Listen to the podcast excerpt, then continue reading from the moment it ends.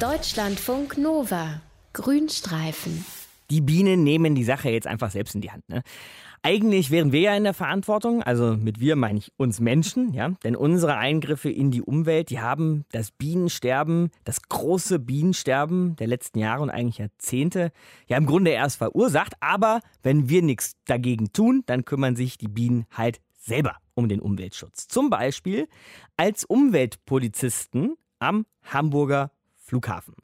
200.000 Bienen sind da praktisch als Biodetektive in Sachen Luftverschmutzung auf Streife. Und was die da genau machen am Hamburger Flughafen, das erklärt uns jetzt unser Tierexperte Dr. Mario Ludwig. Guten Morgen, Mario. Guten Morgen, Markus. Und so viele Fragen auf einmal, Mario. Warum ausgerechnet Bienen? Warum am Hamburger Flughafen und was machen die da überhaupt?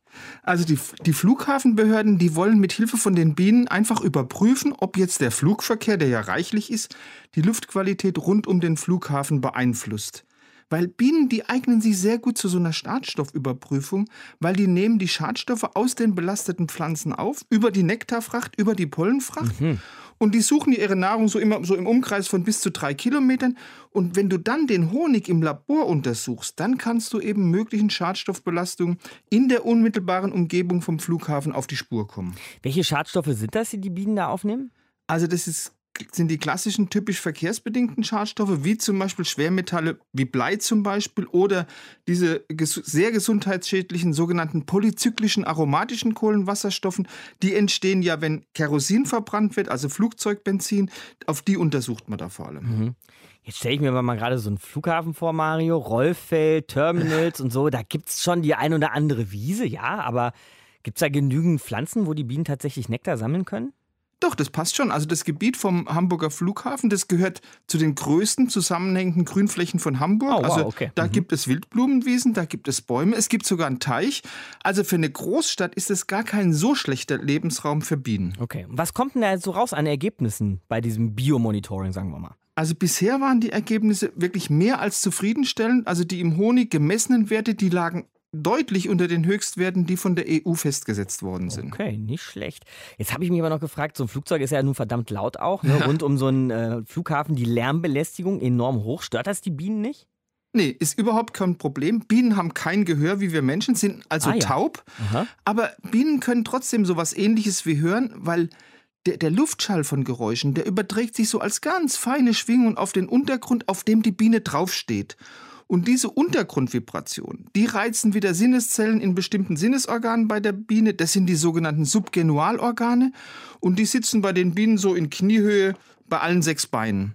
Aber die Bienen nehmen diese Erschütterung wirklich nur im Umkreis von drei bis fünf Metern um den Bienenstock wahr. Und die Bienenstöcke, die sind mehrere hundert Meter entfernt von den Landebahnen, von den Startbahnen aufgestellt. Das heißt, die Bienen kommen eigentlich mit dem Lärm dort gut zurecht. Okay, mit dem Lärm kommen sie zurecht und produzieren fleißig Honig. Diese 200.000 Bienen, da kommt, glaube ich, eine ganze Menge Honig ja. zusammen.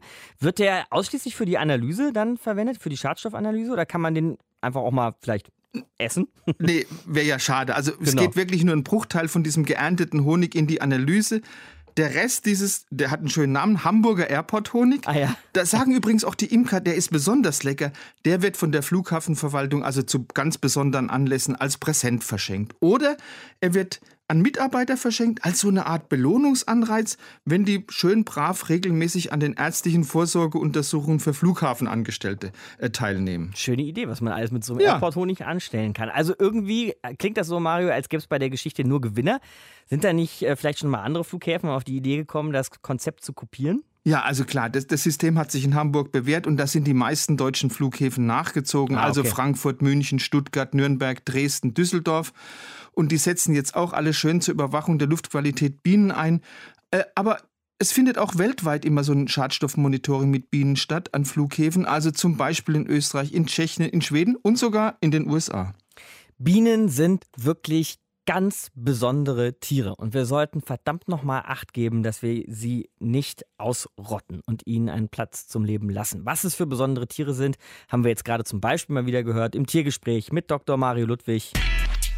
Deutschlandfunk Nova. Grünstreifen.